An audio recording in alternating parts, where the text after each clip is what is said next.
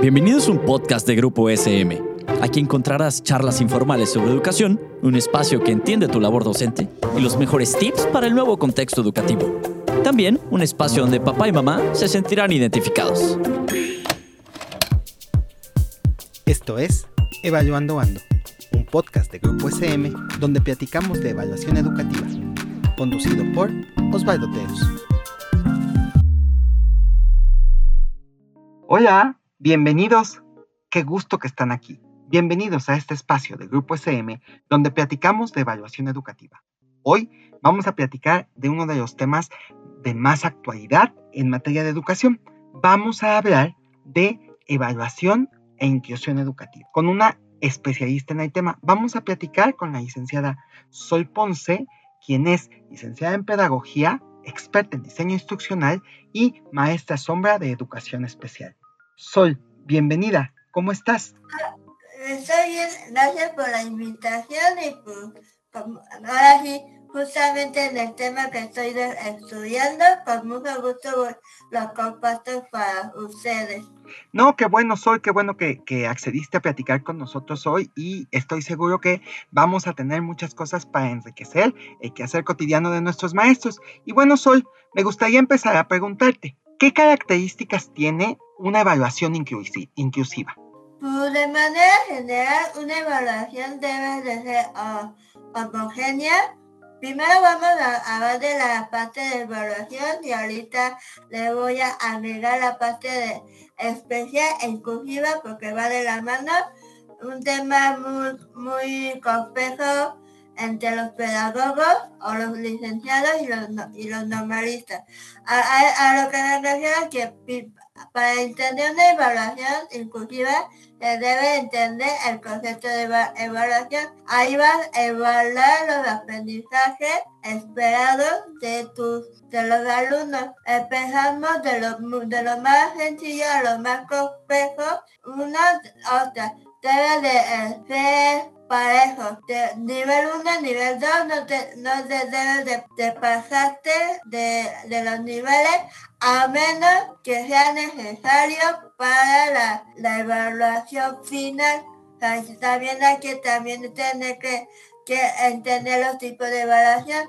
Ahora súmele la parte de inclusiva. Si podemos hablar de dos ejemplos.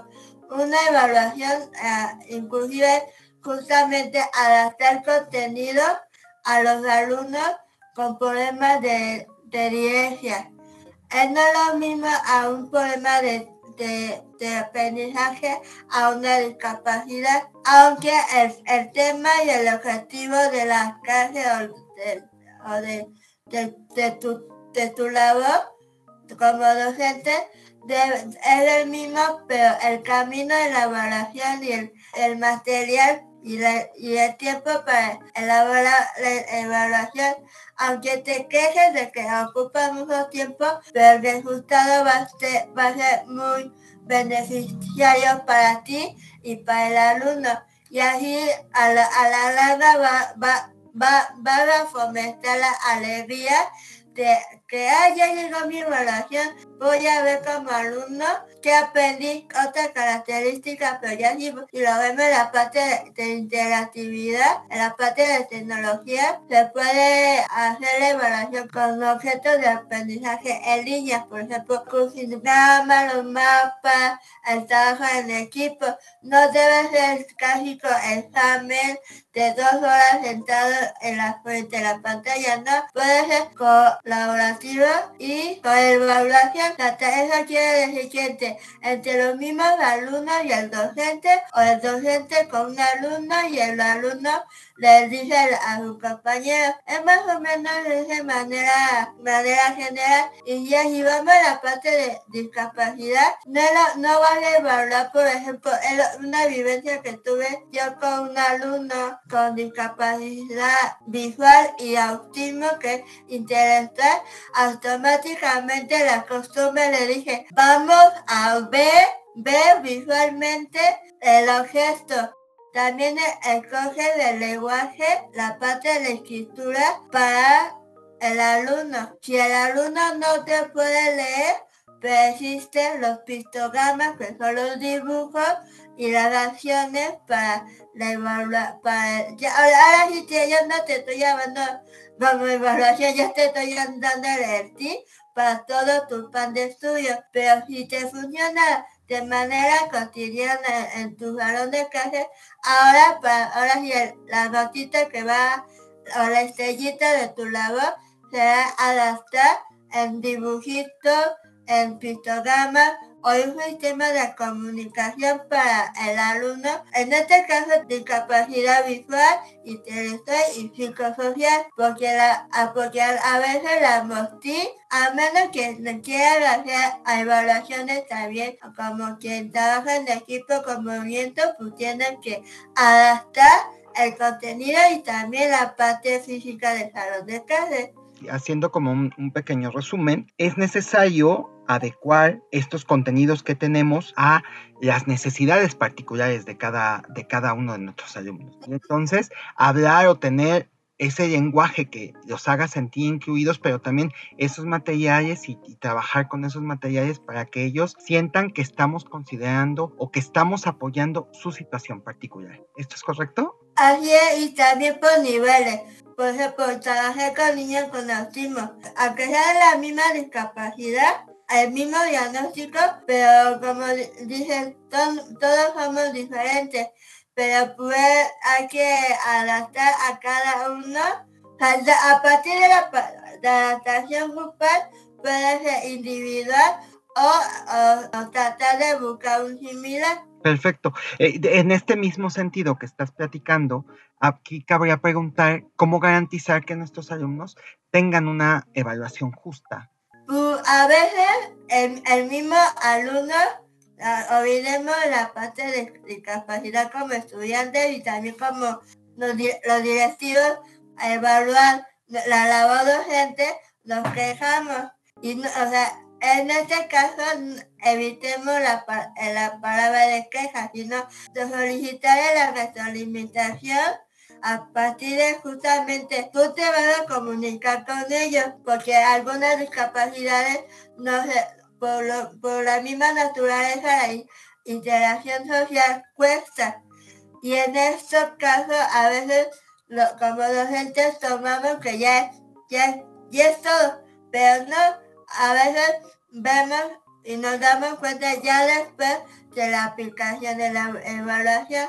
Eso quiere decir que el alumno, o sea, tú ya adaptaste tu contenido el mismo alumno te va a encaminar o más bien habemos también los maestros sombra que trabajamos directamente con el alumno. En mi labor yo le digo como el triángulo. El, el triángulo de el docente, el alumno, el, padre de familia cuando es en casa.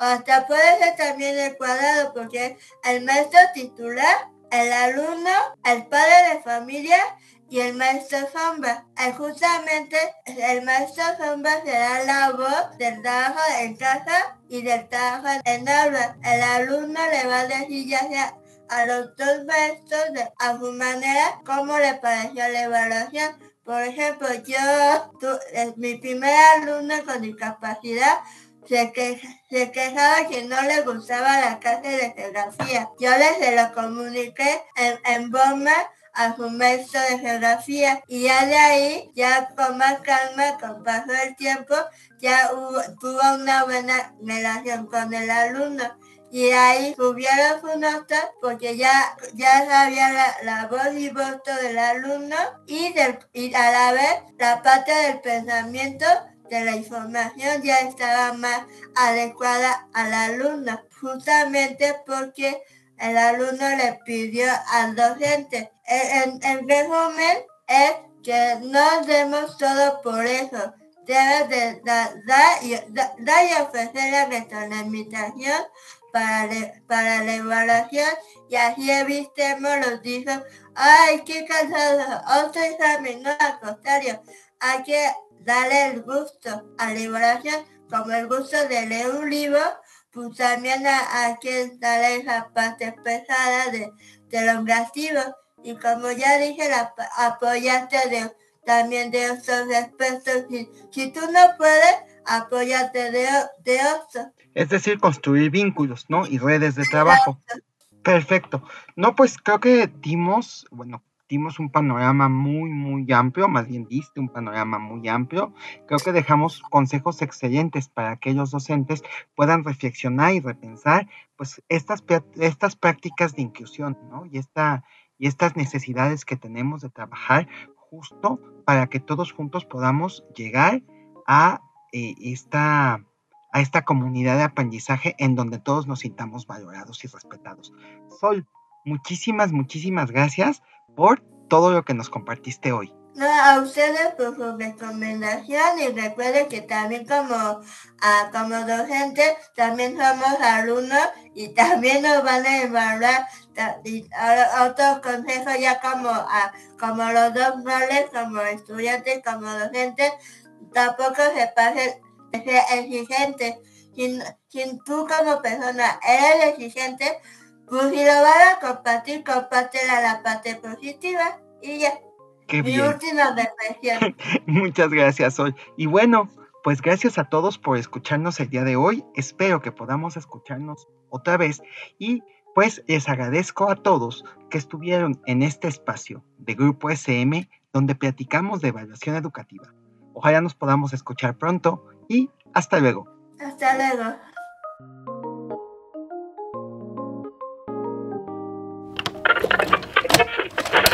Esto fue un podcast producido por Grupo SM. No olvides suscribirte al programa para que no te pierdas ninguno de los episodios. Síguenos en nuestras redes sociales y nos vemos en la siguiente ocasión.